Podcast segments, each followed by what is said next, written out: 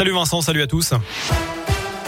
Et à la une, chez nous, le parquet général de la Cour d'appel de Lyon fait appel de l'acquittement de Mamadou Diallo pour le meurtre d'une postière. C'était en 2008 à Montréal-Lacluse. L'individu de 32 ans avait clamé son innocence durant son procès. Il a finalement été acquitté par la Cour d'assises de l'Ain le 4 avril au bénéfice du doute. Un couple en garde à vue à Mâcon depuis dimanche soir. Ce jour-là, il a laissé un enfant de 3 ans sans surveillance sur le balcon de l'appartement dans les quartiers des Saugerets.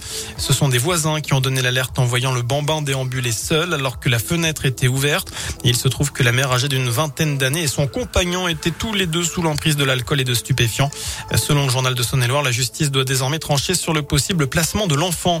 La campagne de l'entre-deux tours se poursuit pour Emmanuel Macron et Marine Le Pen. Le président sortant était en déplacement dans le Grand Est aujourd'hui, alors que la candidate RN sera au 20h de TF1 ce soir. Marine Le Pen qui écarte l'idée d'intégrer Éric Zemmour dans son gouvernement. Euh, chef de l'État, lui qui a reçu le soutien ce matin de l'un de ses prédécesseurs, Nicolas Sarkozy, mais aussi de l'ex-premier ministre socialiste Une bonne nouvelle pour les gérants de discothèques, la prise en charge des coûts fixes va être renforcée. Il faudra justifier d'une perte de chiffre d'affaires de 30% au lieu de 50% pour les établissements fermés en décembre et janvier dernier à cause de la pandémie. Le délai de dépôt des demandes d'aide est rallongé jusqu'au 30 avril.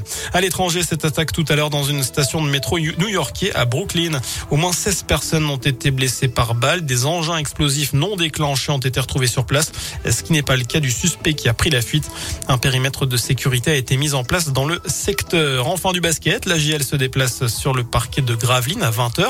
Match très important contre une équipe nordiste qui figure un rang derrière la jeu au classement. Une concurrente donc pour la qualif en playoff.